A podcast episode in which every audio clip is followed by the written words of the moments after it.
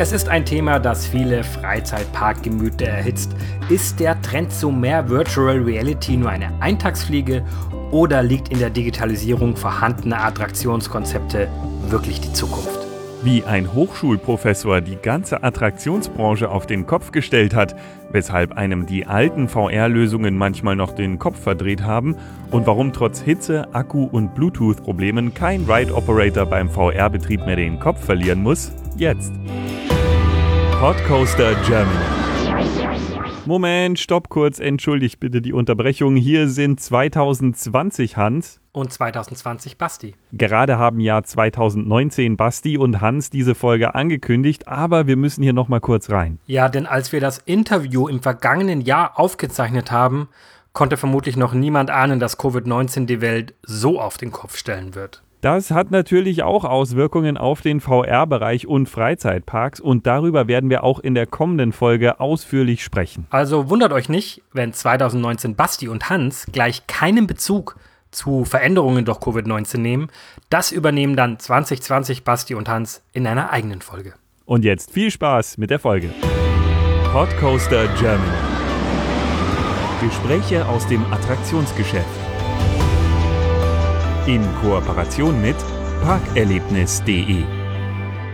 Thomas Wagner ist Professor an der Hochschule Kaiserslautern und in der Attraktionsbranche vor allem mit seinem Unternehmen VR Coaster bekannt geworden. Die Idee, mit Hilfe von VR-Brillen sollen Achterbahnen um neue virtuelle Erlebnisse erweitert werden. Ältere Bahnen sollen so wieder attraktiver werden und für die Betreiber klingelt es im Geldbeutel. Ja, in 2015 gründeten Mack Rides Michael Mack und Thomas Wagner das Unternehmen VR Coaster und führten die Idee zur Marktreife. Bislang wurde die VR Coaster Technologie schon von über 60 Themenparks eingesetzt. Wir haben den Erfinder Thomas Wagner gefragt, wie sich aus einer Hochschultätigkeit schließlich so ein beachtlicher wirtschaftlicher Erfolg entwickelt hat. Virtual Design, der Studiengang an sich, hat zunächst mal gar nichts mit virtueller Realität zu tun, sondern eben, es ist ein gestalterisches Studium und äh, es geht darum, virtuelle Welten zu erdenken, zu rendern, Characters zu designen. Aber als dann diese, dieses Revival von Virtual Reality kam und die Oculus Rift rauskam, da wollten wir natürlich auch da Experimente machen, wollten erforschen, was man damit tun kann. Und insbesondere im Rahmen von einem studentischen Projekt etwas ausprobieren, was noch nicht vorher gemacht wurde, weil jeder irgendwelche Simulationen gebaut hat, aber irgendwie auch nie den Bürostuhl verlassen hat. Also es gab ganz viele Achterbahnsimulationen, aber den Leuten ist dann schwindelig geworden, weil die zu Hause auf äh, der Couch oder eben am Bürostuhl gesessen haben und das Innenohr und der Gleichgewichtssinn eben diese Drehungen, die man da sieht in dieser virtuellen Welt und Bewegungen nicht mitverfolgen konnte oder nachempfinden konnte. Und die Idee war eben mal zu probieren, ob man das synchronisieren könnte zu einer realen Fahrt und dann das Erlebnis besser wäre. Und das war eben der Anknüpfungspunkt, äh, wo ich Kontakt mit Mackrides aufgenommen habe. Und das war natürlich eine ideale Synergie, weil der Europapark und die Familie Mack war da eine große Unterstützung und sehr offen für diese Idee. Der Europapark als Showroom für die Firma Mack Rides äh, ideal geeignet ist und auch als Sandbox, um so etwas auszuprobieren. Ähm, da hat uns Michael Mack sehr stark unterstützt, weil er sicher auch das Potenzial vermutet oder gesehen hat in dieser Technologie, sodass wir dann auf Achterbahnen im Europapark die ersten Tests machen konnten. Und da hat sich dann nicht nur herausgestellt, dass dieses Problem der Sehkrankheit, also dass man irgendwo ähm, mit äh, Schwindelgefühlen zu kämpfen hat, wenn äh, man eben in so einer VR-Welt sich schnell bewegt, dass das eliminiert wird, sondern dass es auch ein total atemberaubendes Erlebnis ist, das so noch nie da war. Also dieses, diese Kombination von echten Gehkräften, von Schwerelosigkeit, wenn man einen Berg runterrollt, diese Airtime mit einer simulierten Reise durch eine simulierte Welt, das gab es bisher noch nicht. Also ich hatte bisher immer äh, diese ähm, Simulatorkabinen mit einem wunderschönen 3D-Film vielleicht, ja, das, das war ganz nett. Aber eben diese intensiveren Kräfte und dieses Erlebnis von der Achterbahnfahrt, das war neu. Und da ist uns auch klar geworden, dass im Prinzip eine ganz neue Art von Attraktion entstanden ist, eine ganz neue Gattung von, von Attraktion, von Fahrgeschäft. Sie haben gesagt, Sie haben es an Achterbahnen getestet. Der Europapark-Besucher weiß sicherlich den Alpenexpress. Was waren denn die anderen? Oh, der Alpenexpress war gar nicht die erste Bahn. Äh, wir haben tatsächlich die allererste Fahrt auf der Blue Fire gemacht. Und äh, das war abenteuerlich. Also wir hatten natürlich Unterstützung durch Mack Rides, dass wir die Laptops, die wir damals noch benutzt haben, äh, mit einem stabilen, mit einer stabilen Halterung auch professionell befestigt haben, dass das sicher war. Ähm, aber das war natürlich gleich eine große Anlage, auf der wir das gemacht haben. War auch total cool. Die erste Fahrt auf der Blue Fire werde ich mit VR werde ich nicht vergessen. Und ähm, äh, dann natürlich auch auf dem Youngstar Coaster die Pegasus. Das war natürlich dann auch die Bahn, die später mit Happy Family auch mal für die Öffentlichkeit geöffnet wurde, um da einen dynamischeren Gravity Coaster für äh, VR zu benutzen. Allerdings war die erste Bahn, die, da haben Sie vollkommen recht, äh, öffentlich äh, mit VR betrieben wurde, der Alpenexpress. Und da sind wir ja bei einem Powered Coaster mit weniger G-Kräften und äh, irgendwo mit einer etwas mit einem familienfreundlichen Layout unterwegs. Aber auch da war es ein ganz tolles Erlebnis. Also Sie sitzen heute noch hier, das heißt, einen größeren Schaden kann man von der Blue Fire nicht davongetragen haben, aber äh, drückt die Brille nicht enorm, wenn die G-Kräfte steigen? Hat man da schon rausgefunden, für manche Achterbahnen ist es prinzipiell nicht geeignet oder kam sogar raus, im Prinzip geht es überall? Also tatsächlich haben wir sehr schnell herausgefunden, dass es überall geht. Die G-Kräfte sind gar nicht das Problem. Wir haben auch, was die Brillen angeht, viele Fortschritte machen können, dass das eben bequemerer Sitz wird und dass, die, dass das äh, jetzt nicht so sich anfühlt, als wäre es ein Fremdkörper, der im Weg ist. Das ist alles lösbar. Was in der Tat ein Problem war, ich würde mal sagen, bis Anfang dieses Jahres. Das ist der Verlust an Kapazität, der immer so ein bisschen damit einherging. Gerade bei den großen Anlagen, wo über 1000 Personen pro Stunde befördert werden, da war es bisher nie wirklich möglich, mit VR zu fahren, ohne dass man die Kapazität einschränkt. Aber auch das haben wir jetzt gelöst. Äh, ein sehr gutes Beispiel ist die äh, aktuelle Anlage im Phantasialand. Die Crazy Bats fahren mit 1200 Leuten pro Stunde komplett mit VR. Wir haben ein vollständig automatisiertes System, wo Sie quasi jedem Fahrgast eine Brille zuwerfen können. Der kann die aufsetzen und durch äh, ein besonderes Tracking-System wird dann im Bahnhof sofort erkannt, in welchem Sitz, in welchem Wagen, in welchem Zug äh, wird die Brille benutzt und in welche Richtung schaut der Fahrgast. Also Sie haben nicht mehr diese Barriere, dass da erstmal ein Operator fragen muss, funktioniert die Brille, sehen Sie was? Das ist alles automatisiert und der Operator bekommt dann sofort auf dem Display grünes Licht, wenn er den Zug losschicken kann. Und deswegen können Sie heute auch eine große Anlage äh, so betreiben mit der gleichen Kapazität, als wäre da kein VR drauf. Äh, wie funktioniert das Tracking von den Brillen? Ich kann mich erinnern, beim Alpenexpress muss ich immer noch gucken, wurde dann gesagt, sieht jeder die Euromaus? Ja. Und dann habe ich gesagt, nein, ich bin nach rechts orientiert. Ja, ja, und der Zug ging los und ich durfte die Fahrt aus einer unbequemen Perspektive erleben. Also was Sie eben beschrieben haben, das war ganz am Anfang, wo eben noch keine Technik zur Verfügung stand, um das einfach und robust zu lösen. Eine Möglichkeit war dann, dass ein Operator entweder so ein NFC-Tag an die Brille hielt oder einen Knopf drücken muss und dann ist definiert, wo vorne ist. Aber was wir einsetzen, sind Motion Capture Kameras, die im Bahnhof angebracht werden. Jede Brille hat äh, so einen Marker auf angebracht, der äh, LEDs besitzt, die im Infrarotbereich leuchten. Und diese Motion Capture Kameras, die sehen alle diese Marker. Und unser Server steht über Wi-Fi in Kommunikation mit den Brillen. Das heißt, jedes Headset, jede Brille weiß genau, in welche Richtung die gerade schaut. Ich kann die also, egal wohin ich mit dem Kopf gerade äh, Blicke aufsetzen und muss nicht die Sorge haben, dass ich dann um 90 Grad verdreht irgendwo äh, auf einer dynamischen Anlage durch ein Looping fahre. Das ist eine ganz wichtige Sache. Und es funktioniert auch äh, erstaunlich gut im Sonnenlicht, also auch im Außenbereich. Es ist also nichts, was jetzt nur auf Indoor-Bahnen begrenzt ist, sondern das sind wirklich leistungsfähige äh, LEDs und, und das, das, Kamerasystem ist auch äh, irgendwo aus, aus, das hat ein Industrial Grade, das ist also auch im Einsatz irgendwo in Fabrikanlagen, wo das auf jeden Fall immer funktionieren muss. Und da haben wir sehr gute Erfahrungen gemacht. Wir haben es jetzt äh, im Einsatz im Legoland in Florida und auf dem Great Lego Race und äh, bei den Crazy Bats im Phantasialand. Und wir sind äh, sehr zufrieden äh, mit dem System. Wir statten jetzt nach und nach immer mehr Anlagen aus damit, weil das einfach den Betrieb und ähm, auch die, den Durchsatz, die Kapazität äh, enorm erhöht. Es ist eine Eigenentwicklung.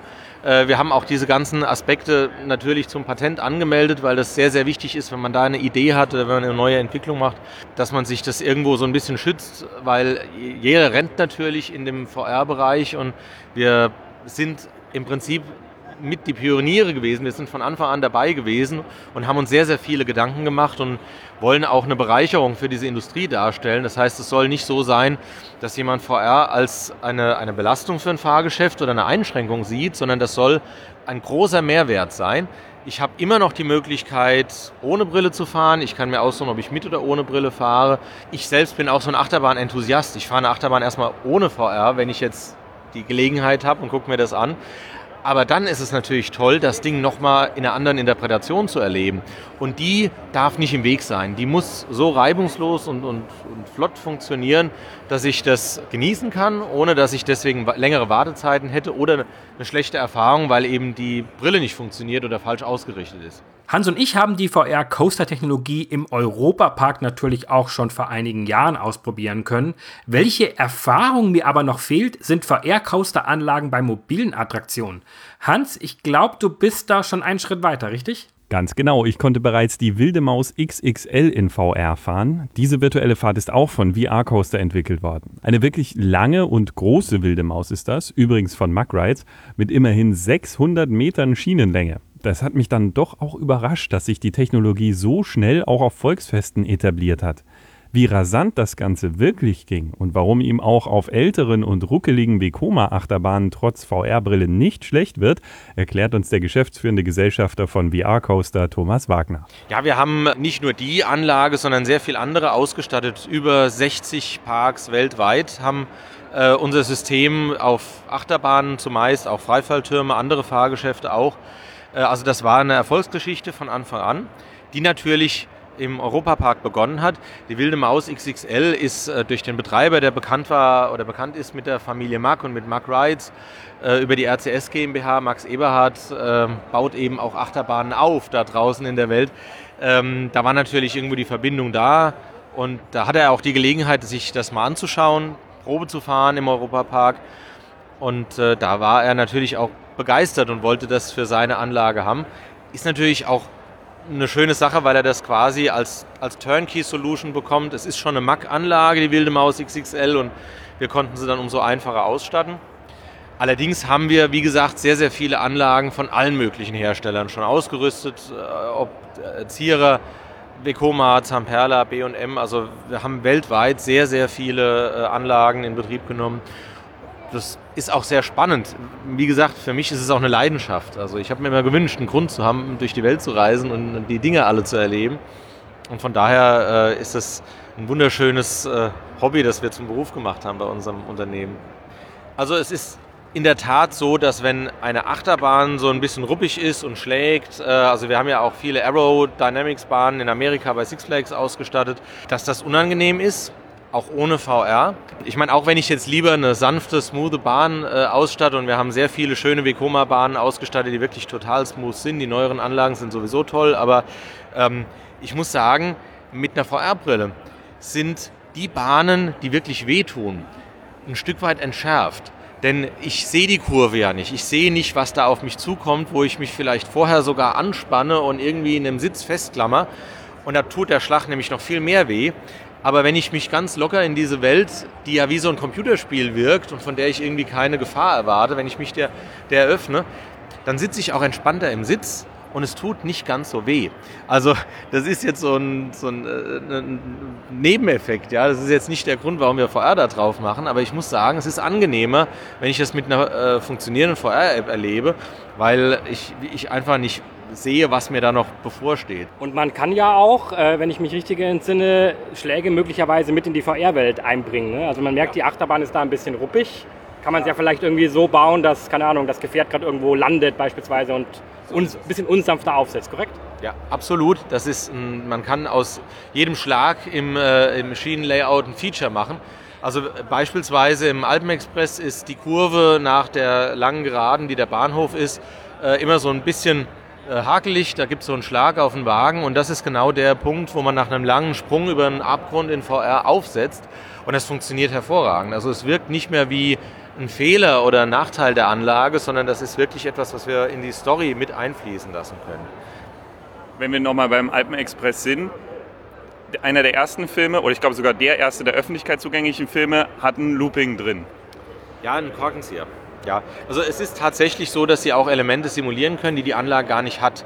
Das ist ein Feature oder eine Möglichkeit, die wir am Anfang ausprobiert hatten, weil eben diese, diese starke Neigung in der letzten äh, Geraden vor dem Bahnhof äh, da war und wir gesagt haben, komm, während ich da eben so ein bisschen schräg im Sitz sitze, kann ich ja auch die komplette Drehung äh, vollziehen und dann ist das eben so ein, so ein Corkscrew-Element.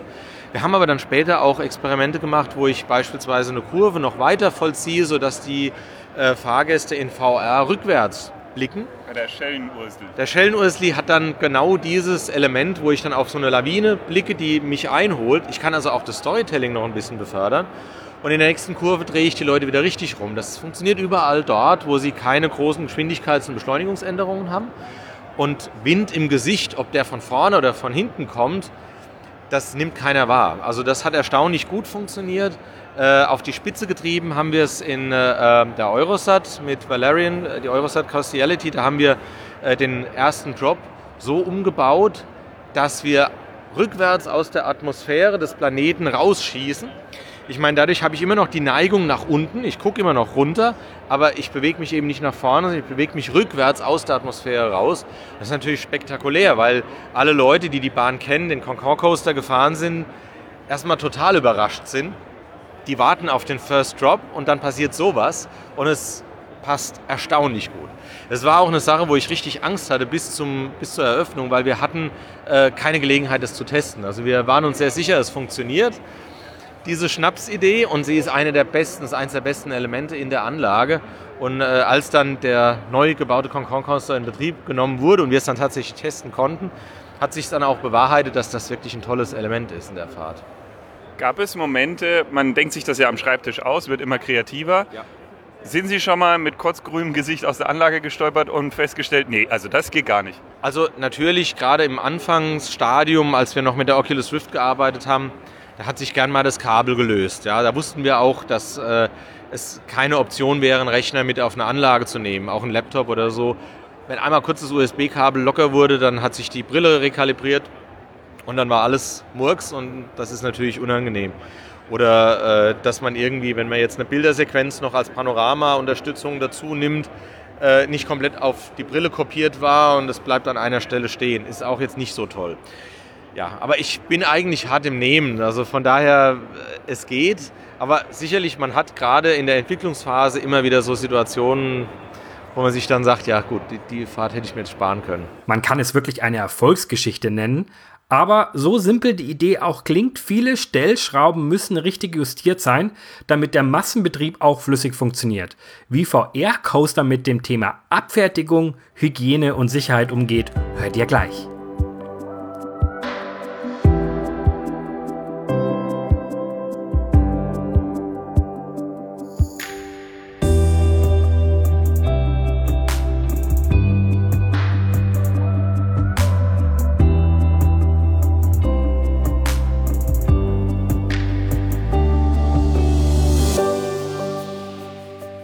Kann mir vorstellen, dass ein Ride-Operator einer Achterbahn zunächst nicht so begeistert ist, jetzt noch ein Element mehr in der Abfertigung seiner Anlage zu haben. Solche mobilen VR-Brillen sind ja lose Gegenstände, hygienisch problematisch und müssen umständlich aufgeladen werden. Welche Lösungen VR-Coaster für den Bereich Operations bereithält und wie der Dauerbetrieb sichergestellt wird, jetzt.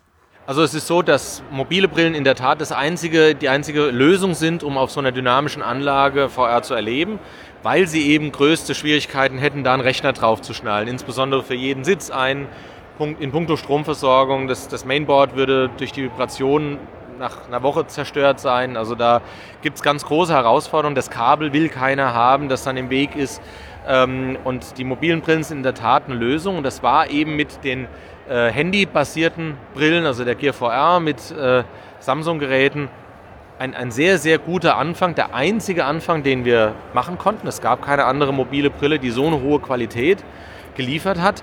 Aber es hat natürlich auch Herausforderungen. Also das Laden der Samsung-Handys in den Gear VR-Brillen war quasi unmöglich. Man musste die erst rausnehmen, um die aufzuladen. Das hat so ein paar technische Hintergründe, warum das nicht ging. Ähm, äh, die Dinger überhitzen schnell, weil so ein Handy, gerade Samsung, hat da natürlich immer äh, so ein bisschen Sicherheitsbedenken, weil irgendwann auch mal solche Handys, ähm, nicht die, die wir eingesetzt haben, aber andere Modelle Feuer gefangen haben. Und deswegen sind die ja dann sehr schnell ausgegangen, wenn die warm wurden. Die Batterie hat begrenzte Kapazität. Das war also ein sehr, sehr guter Anfang, aber es war nicht optimal dafür. Dazu kommt noch, dass so ein Mobiltelefon ein Konsumergerät ist. Da ist Konsumersoftware drauf. Die kriegen wir auch nicht runter. Äh, das heißt, man muss immer so ein bisschen sich damit arrangieren, dass das funktioniert. Und wir haben jetzt einen Anbieter mit äh, Pico Interactive. Das ist ein chinesischer Hersteller, der weltweit allerdings verkauft und äh, agiert von VR-Brillen. Die sind im Prinzip vergleichbar leistungstechnisch mit den aktuellen äh, mobilen Mobiltelefonen, mit den, mit den Handys, die auch in der Samsung Gear VR verwendet werden. Aber es gibt kein Handy. Es gibt keine unnötige Hardware oder auch Software, äh, die man nicht braucht, sondern äh, die Pico-Brillen sind sehr robust und auch für den Location-Based Entertainment-Markt geeignet.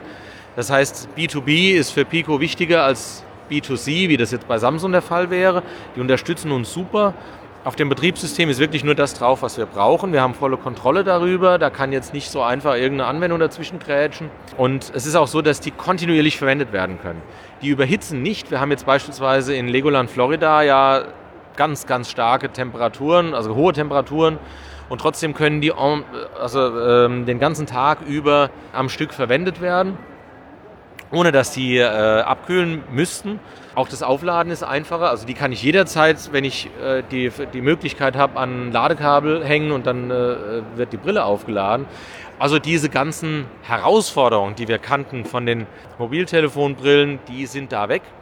Und wir haben das auch noch ein bisschen erweitert. Also wir arbeiten mit Pico äh, gemeinsam. Beispielsweise haben wir eine Lösung für einen Sonnenschutz entwickelt, die wirklich gut funktioniert. Also das ist keine Lösung, die einfach nur so eine Filterfolie oder sowas da drauf klebt, wo man vielleicht eine Minute länger die Brille überleben lässt, sondern es ist wirklich so, dass wir die ganze Optik umbauen und dann in Zusammenarbeit mit Pico die Brillen modifizieren. Das bedeutet, wir äh, schicken die modifizierte Optik nach China, die fügen die äh, Brillen zusammen, bauen die zusammen und dadurch verlieren wir auch nicht die CE-Zertifizierung und alle Zertifizierungen, die die Geräte haben. Also es ist ein sehr gutes und sehr hohes professionelles Niveau, auf dem wir da arbeiten. Wir haben unsere eigenen Kopfgurtlösungen, ein Cover um die Brille, das die schützt. Das kann auch, wie man so schön sagt, customized sein. Da sind dann die Lego-Augen drauf oder ein Logo von einem Kunden, wenn der das möchte. Also da ist schon sehr viel, sehr viel professioneller geworden im Vergleich zu dem, was vor äh, ja, fünf Jahren der Fall war äh, und, und, und was, mit was wir da arbeiten mussten. Da hat sich sehr viel getan. Ich muss mal anschließen mit der Frage nach der Hygiene. Das ist ja auch immer was, was manche Leute umtreibt. Ähm, wie geht man da um im Betrieb? Also es ist natürlich so, dass man die Brillen immer reinigen muss, weil die auf der Haut getragen werden. Also man äh, zieht ja da was auf, äh, über die Haare, auf das Gesicht auf. Das heißt, es ist tatsächlich so, dass immer nach jeder Fahrt äh, händisch alle Brillen mit einem Reinigungsmittel äh, gesäubert werden und dann wieder frisch ähm, zu äh, dem Bahnhof gebracht werden, wo sie dann ausgehändigt werden. Das ist aber eine Sache, die äh, beherrschbar ist, denn wenn man das ein bisschen organisiert, kann das ein zusätzlicher äh, Mitarbeiter, eine Mitarbeiterin kann da helfen, um eben je nach Größe der Anlage die Brillen zu reinigen. Wenn das eine große Anlage ist, machen das halt zwei Leute. Also wir haben 1200 äh, äh, Personen pro Stunde im Phantasialand. Da ist es mehr als eine Person, die die Brillen reinigt. Je nach Kunden ist es natürlich auch möglich, dass man sagt, da, dann, äh, dass, dass Teile abnehmbar werden oder dass, dass, so viele Brillen da sind, äh, dass man die in, in so eine automatisierte Reinigung tut. Aber das, das Abwischen von Kopfgurt und, und Gesichtsmaske, das ist das effizienteste aktuell und funktioniert sehr gut. Ist also kein wirkliches Problem. Es wäre ein Problem, wäre man noch auf dem technischen Stand von vor fünf Jahren, dass man einen Rechner auf der Achterbahn hat mit einem Kabel und einer Brille, die nicht entfernt werden kann. Denn dann müsste jemand eben auf die Achterbahn klettern und dort die Brillen reinigen.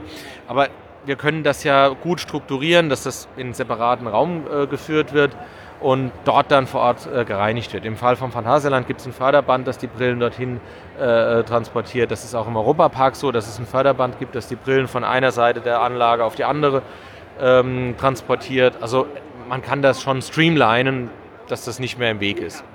Ja, also doch eine nicht ganz unkomplexe Technologie, die da auf dem Alpenexpress im Europapark zum ersten Mal der Öffentlichkeit präsentiert wurde.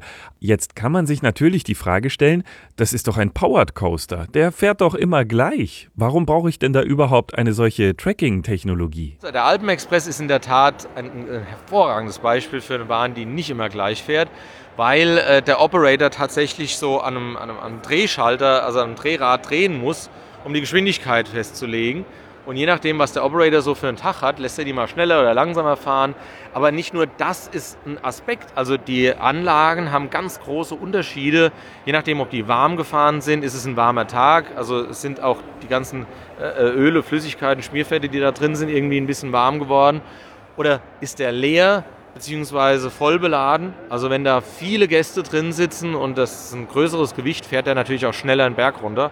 Dann haben wir höhere Geschwindigkeiten. Und das ist bei langen und großen Anlagen, Universal Studios Japan in Osaka auf der Space Fantasy, da haben wir bis zu 10 Sekunden Unterschied äh, zwischen einzelnen Fahrten, je nachdem wie schwer ein Wagen beladen oder ein Zug beladen ist oder wie äh, warm gefahren die Anlage auch ist. Und von daher ist diese Synchronisation auch so ein integraler Bestandteil. Also die ist für uns immer sehr wichtig, dass die präzise und genau funktioniert. Dazu kommt natürlich auch noch was ist, wenn mal ein Notstopp ist, wenn man einen Wagen irgendwo anhalten muss oder so, dann wäre ja für die Person dann auch die ganze Fahrt vorbei. Ja? Und das äh, darf natürlich auch nicht sein. Können wir da noch ein bisschen tiefer einsteigen in die Technologie? Also wie genau funktioniert denn die Sensorik da? Wir haben natürlich äh, durch das Netzwerk, wir sind ja eingebettet in Magrides, Emis Electrics, also Firmen, die schon sehr lange in der Industrie ähm, sich mit solchen Messtechniken auseinandersetzen. Es ist ja auch nicht so, dass das bei uns zum ersten Mal gemacht wurde. Andere Anlagen, die verfolgen zum Beispiel auch die Position des Zuges auf der Strecke, weil eine Kamera irgendwie angeschaltet werden soll, um ein Video zu filmen vom Gast oder so. Es ist tatsächlich ein einfacher Sensor, der die äh, Drehung des Rades der Gestalt nachverfolgt. Also ein, ein Rad an einem Bogie reicht schon, um, um das äh, nachzuverfolgen dass man entweder die Bolzen, also wenn da Schrauben in der Felge sind, zählt mit einem induktiven Sensor oder man, man verfolgt Löcher in der Felge. Äh, man kann auch Magneten aufbringen, die dann von einem Hallsensor verfolgt werden. Also es ganz viele Möglichkeiten, wie man das feststellen kann. Allerdings ist es auch so, dass ja das Rad immer dünner wird von Fahrt zu Fahrt, weil es Abrieb gibt. Ja, also das, das, äh, durch, das rollt sich ja immer kleiner. Dadurch ist es äh, auch so, dass wir immer eine, ein kleines Computerprogramm brauchen, das nach jeder Fahrt unsere Blackbox neu kalibriert. Das bedeutet, es wird immer wieder angepasst auf diesen Erwartungswert, wie viele Pulse eine komplette Runde darstellen. Ansonsten würde nach spätestens ein paar Monaten oder einem halben Jahr einfach das Rad so klein sein, dass es sich viel schneller dreht und die Fahrt nach, was weiß ich, drei Viertel der Strecke schon vorbei wäre. Also das ist jetzt keine Raketentechnik, aber das ist etwas, wo wir auf viel Know-how schon zurückgreifen konnten von den Ingenieuren bei Macrides und, und Emis Electrics. Und natürlich äh, ist es so, dass wir dann äh, ein Reset-Signal im Bahnhof brauchen. Auch das ist eigentlich Stand der Technik gewesen, dass man Sensoren anbringt, um dem Zug oder irgendeiner Steuerungselektronik mitzuteilen, du bist jetzt wieder im Bahnhof. Das war auch nicht so schwer, aber es ist sehr wichtig, dass das eben äh, mit in diesem System enthalten ist. Der große Vorteil ist, dass es ein sehr kompaktes und leichtgewichtiges System ist, das man auf jede Anlage aufbringen kann. Also es ist kein großes Problem. Wir haben das auf alle möglichen Hersteller, äh, die Sie weltweit finden, draufgesetzt und ähm, dann auch immer mit den Herstellern gesprochen, mit den Parkbetreibern und äh, wurden dann unterstützt. Auch der TÜV hat natürlich das immer abnehmen müssen und hat sehr, sehr gut funktioniert. Und wie gesagt, haben wir da auf eine sehr gute Erfahrung äh, unserer Partner zurückgreifen können. Die Synchronisation und die Latenzzeiten zwischen Bewegung und Bild ist bei Virtual Reality Anwendungen immer ein großes Thema. Auch für VR-Coaster? Also die Latenz für die Synchronisation zu einer Achterbahnfahrt ist kein sehr großes Thema. Natürlich muss das synchron sein, aber sie haben ja immer irgendwelche Kurvenradien und, und sie, sie gehen durch eine Kurve, selbst wenn die sehr, sehr klein und eng ist, über mehrere Sekunden. Das heißt, im schlimmsten Fall ist Ihr virtueller Wagen so ein ganz leicht zur Seite gedreht und dann, wenn es nicht so ganz synchron wäre. Also die Latenz ist gar nicht so das Problem. Wichtig ist, dass die Brille weiß, wo in der Strecke, in der Achterbahn ich mich befinde, sodass ich auch in die richtige Richtung schaue. Katastrophal ist es natürlich, wenn ich rückwärts fahre oder seitlich schaue äh, denn ich habe ja irgendwo auch Storytelling da drin und ich will an irgendeiner Stelle etwas zeigen, eine Geschichte erzählen und wenn die Leute dann dort hingucken und das ist nicht vorne, dann verrenken die sich den Hals. Deswegen war für uns diese Ausrichtung, diese Kalibrierung sehr wichtig, weit wichtiger als die Latenz, aber natürlich auch die Synchronisation. Bei einer Free-Roaming-Anlage ist es was ganz anderes. Also wenn ich jetzt äh, irgendwo durch The Void laufe, dann muss ich natürlich mit jedem Schritt genau präzise an der Stelle erscheinen in der VR-Welt. Ist bei der Achterbahn gar nicht so schlimm. aber wie gesagt, eine Synchronisation muss schon präzise sein, sodass immer die Fahrtrichtung passt zu dem, was äh, mein VR-Film in Anführungszeichen oder meine VR-Welt Ihnen zeigt. Jetzt haben Sie Free Roaming gerade schon angesprochen. Es gibt ja mit Valerian einen Achterbahntypus, der Free Roaming mit der Achterbahn Richtig. verbindet. Also es sind ja eigentlich zwei Technologien, die man irgendwie zusammenbringen muss. Wie war da die Zusammenarbeit und wie funktioniert das technologisch, dass, man nicht, dass ich nicht die eine Brille ab, abziehen und die nächste Brille aufziehen muss, dass ich mich einfach in die Achterbahn setzen kann? Also das war von Anfang an so eine ganz, ein ganz großer Wunsch, den wir bei VR Coaster hatten, dass man das Erlebnis über die Achterbahnfahrt hinaus erweitern kann. Gerade in der Q-Line oder in der Pre-Show äh, schon mit der VR-Brille umherzulaufen, also irgendwo eine Geschichte zu erleben, die Welt kennenzulernen und dann landet in dieser Welt irgendein Raumschiff oder ein Fahrzeug und ich steige ein und kann dann nahtlos die Fliehkräfte und Gehkräfte dieser Fahrt erleben. Äh, und eine wichtige Voraussetzung dafür war eben mit mobilen VR-Brillen zu arbeiten. Und alle Tracking-Systeme oder alle Plattformen, die es bis dato gab, die waren rucksackbasiert. Das ist natürlich dann mit einem Rucksack-PC und einer klassischen PC-Brille nicht machbar. Damit kann ich mich nicht in eine Achterbahn setzen, schon gar nicht in ein dynamisches Fahrgeschäft. Und äh, daher kam dann auch die Kooperation mit äh, Holodeck VR, äh, jetzt äh, Spree Interactive, wo wir gesagt haben, hey, äh, wenn wir unsere Kräfte bündeln, dann können wir sehr, sehr coole Sachen machen. Für uns ist natürlich auch wichtig gewesen, irgendwo in diese Free Roaming äh, in das Free Roaming Angebot hineinzugehen und daraus ist dann die Idee des Roam and Ride entstanden, also dass, dass ich äh, schon das, das, das Free Roaming Erlebnis in der Q-Line äh, starten lasse, ähm, eine Pre-Show damit quasi ermögliche, die nahtlos in die Achterbahnfahrt übergeht. Ich habe da natürlich auch alle diese Vorteile die operativ äh, sind, dass ich eben weiß, die Brillen funktionieren. Sonst würde der Fahrgast gar nicht in der Lage sein, dort einzusteigen, dass äh, eben die Ausrichtung der Brillen getrackt und vorgegeben ist. Also das ist alles damit eingebaut sozusagen. Und es ist natürlich auch ein tolles Erlebnis. Da bin ich auch sehr dankbar, dass der Europapark uns die Möglichkeit gegeben hat. Also Michael Mack äh, der ja auch äh, mit Luc Besson sehr gut befreundet ist, hat äh, zum Glück dieses Potenzial von Roman Wright erkannt und uns die Möglichkeit gegeben, das hier zu zeigen und der Beweis zu stellen, dass eben VR auf einer Achterbahn noch viel mehr sein kann. Und ich denke, das ist auch ein wunderbares äh, Fahrgeschäft. Also die, das Erlebnis ist toll. Ich bin stolz auf unser Team, das den Content äh, dafür animiert und gerendert hat. Da war natürlich auch die Messlatte sehr hoch, weil mit Europacore und, Valerian äh, ein wunderschönes Vorbild da war. Es ist also insgesamt ein, eine wunderbare Anlage und auch wirklich ein total spannendes Konzept. Würde ich auch gerne auf mehr Anlagen äh, bringen, um das auch über die Achterbahnfahrt hinaus noch zu erweitern, klar. Das ist jetzt im Prinzip auch wirklich eine Anwendung. Richtig, das, ja, und das ist auch technisch äh, herausfordernd gewesen. Also äh, das ist eine Anwendung, die eben in, dem, in der ersten Hälfte der Experience eine Free-Roaming-Anwendung ist, aber in dieser Welt dann nahtlos in die Achterbahnfahrt übergeht. Natürlich habe ich bestimmte Einschränkungen. Ich kann in der Free-Roaming, in dem Free-Roaming-Teil nur Echtzeitgrafik haben, aber die Echtzeitgrafik kann ja dann, wenn ich mit einem Zug aus dieser Welt, aus, aus diesem Bahnhof rausfahre, übergehen in diese vorberechnete Welt, die immer noch stereoskopisch ist ist uns auch sehr wichtig, dass im Vordergrund immer Echtzeitgrafikelemente da bleiben, dass ich so ein bisschen Parallaxe habe. Das ist so ein bisschen sehr technisch, aber man merkt es auch als Laie, wenn ich den Kopf bewege, dass ich dann um die Dinge herumschauen kann, die ganz nah an mir dran sind. Äh, das ist in der Anlage auch der Fall und das, diese, diese Transition, die, die ist sehr, sehr nahtlos, man merkt es nicht. Also ich, ich finde, dass wir da eigentlich alle Expertise, die wir haben und alle möglichen Features, die man da äh, einbringen kann, inklusive des Rückwärtsfahren Simulierens, das haben wir da äh, gebündelt. Also ist wirklich ein wunderbarer Showcase. Thomas Wagner ist beides, Achterbahnausstatter und Achterbahn-Enthusiast. Welche Achterbahn würde er selbst gerne mal mit VR ausstatten? Mehr dazu gleich.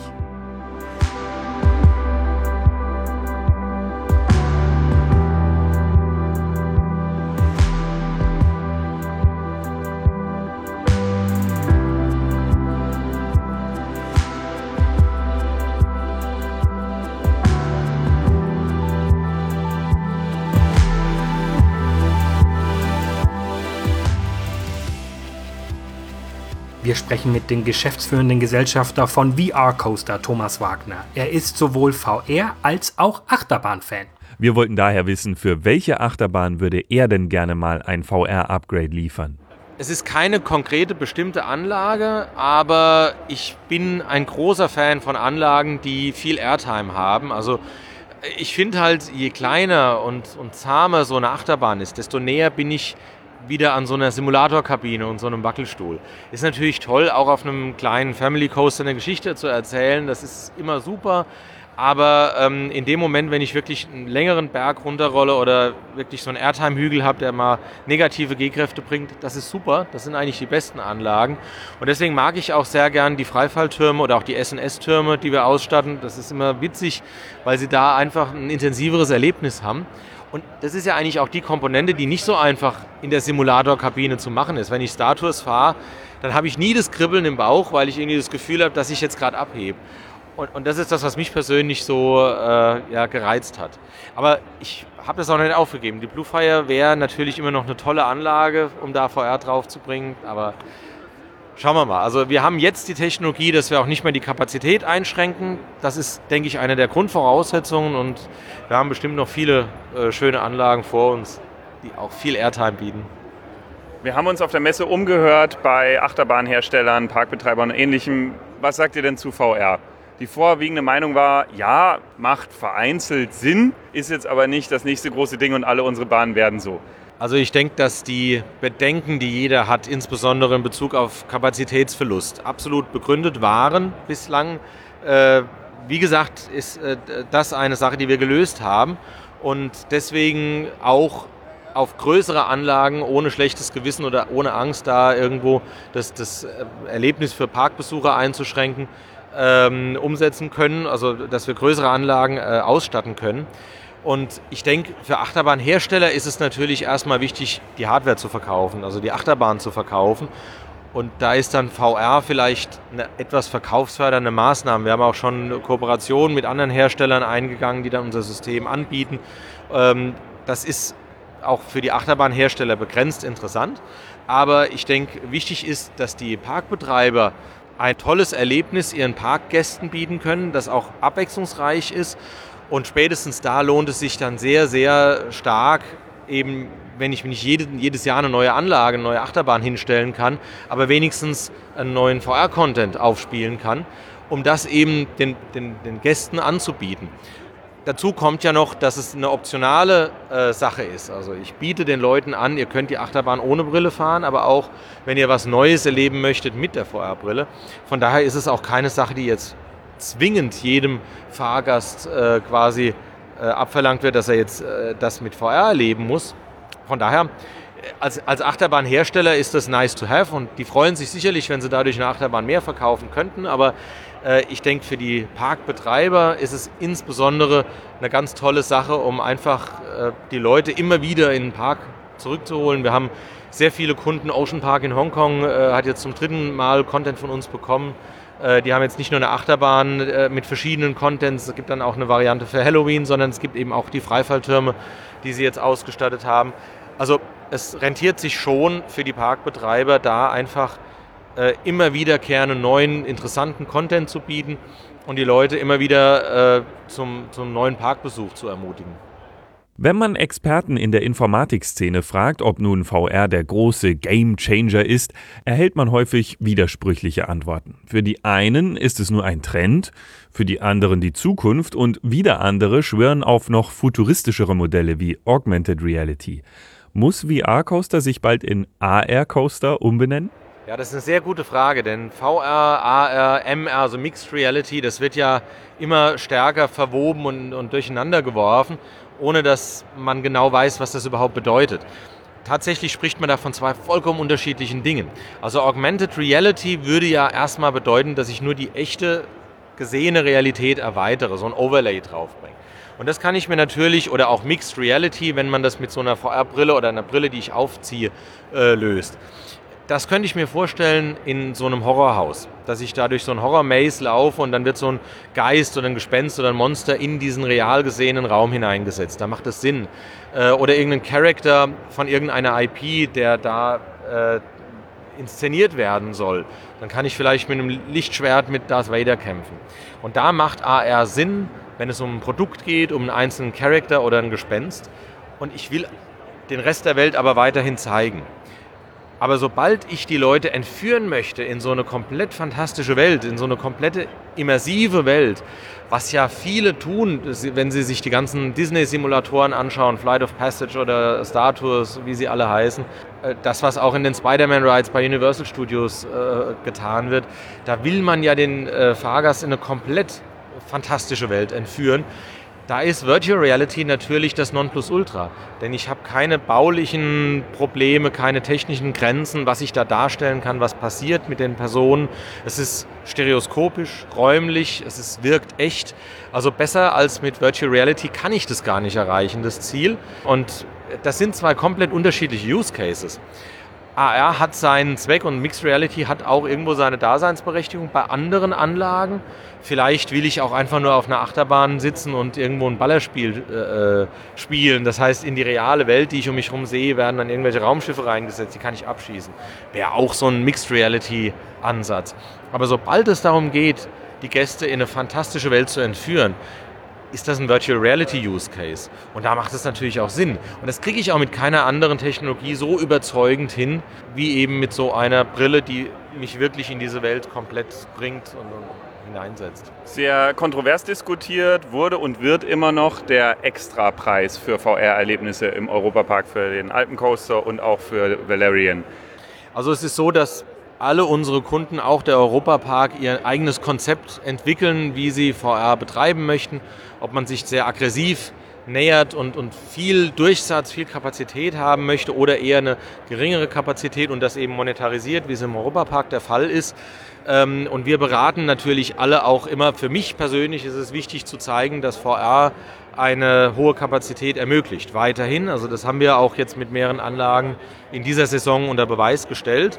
Äh, Valerian beispielsweise hat jetzt im Europapark auch einen anderen Ansatz, weil die Pre-Show viel länger ist. Also es ist bewusst eine geringere Kapazität eingeplant, dafür eben monetarisiert. Ähm, ich denke, das muss jeder Park für sich entscheiden. Es gibt bestimmt auch Gruppen, die dann kein Geld dafür nehmen wollen, die auf jeden Fall äh, sagen, bei uns muss jede Anlage immer kostenlos sein, woanders macht es dann vielleicht Sinn.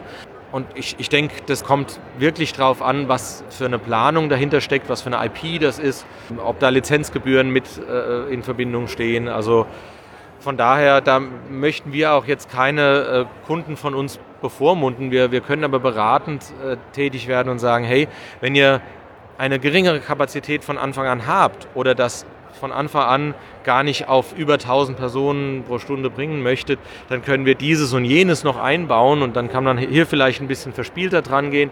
Woanders ist es dann vielleicht ein bisschen kompakter und man hat auch ein System, das so gestreamlined ist, dass eben viele Personen da fahren können. Thomas Wagner ist ja nicht nur Geschäftsführer von VR Coaster, sondern auch Professor an der FH Kaiserslautern. Von wo genau geht denn in dem Bereich VR nun der Forschungs- und Innovationsanspruch eigentlich aus? Also es ist zunächst VR Coaster, also wir sind die Firma in der MAC-Gruppe, die sich eben auf VR spezialisiert hat und wir probieren immer neue Dinge aus, aber tun das natürlich auch zusammen mit MAC Next, mit MAC Media, mit MAC Rides. Also wir versuchen natürlich immer auch die Synergie, die wir haben, zu bündeln und, und einzusetzen, um neue Produkte äh, zu erschaffen und sind da natürlich neugierig. Und wir wollen natürlich auch unsere eigenen Produkte weiter verbessern und deswegen ist das immer auch ein Stück weit Forschung. Natürlich ist Forschung so ein großes Wort. Das klingt irgendwie nach Labor und Raketentechnik, aber es ist natürlich auch eine Leidenschaft für uns. Also wir machen das ja gern und wir probieren auch gerne Dinge aus, sind auch gerne Early Adopter, wenn irgendeine neue Brillentechnologie oder VR-Technologie auf den Markt kommt und haben die dann auch immer, äh, stehen in engen Kontakt mit den Herstellern da draußen, äh, was eben die äh, VR-Brillen betrifft und VR- und Tracking-Technologie. Also von daher äh, bleiben wir immer am, am Puls der Zeit und versuchen uns dann natürlich auch immer stetig weiterzuentwickeln. Ein echtes Forschungsprojekt ist natürlich so etwas nicht immer ausschließlich. Es gibt viele Dinge, auf die wir zurückgreifen können, viel Technologie, die schon da ist, viel Know-how. Man kann auch das Schnapsidee nennen, die dann sehr gut funktioniert hat. Aber es wird sehr, sehr ernsthaft, sehr seriös und professionell betrieben. Ich denke, das kann man sagen.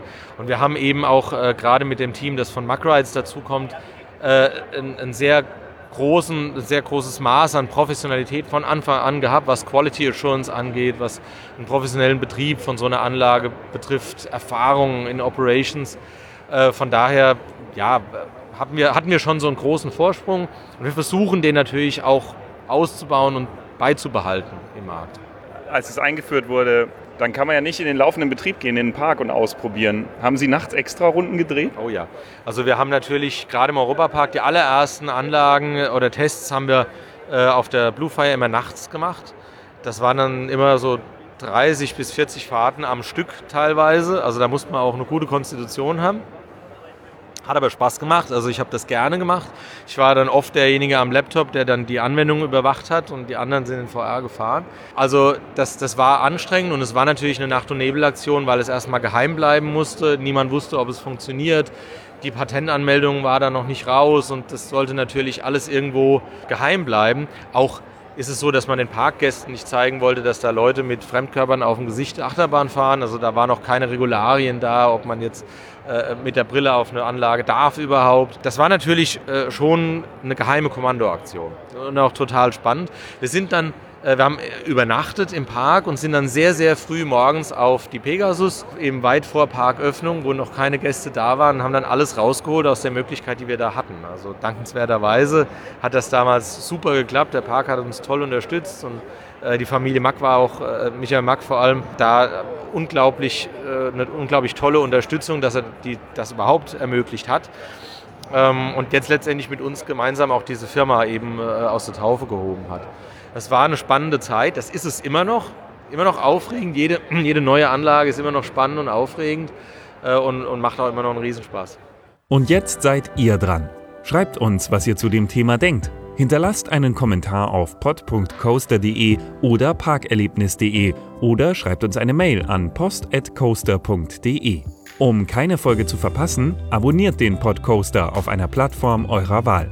Und ihr könnt unsere Arbeit ganz einfach unterstützen, teilt und bewertet unseren Podcast. Der Podcoaster wird produziert von Sebastian Grünwald und Hans Pieper.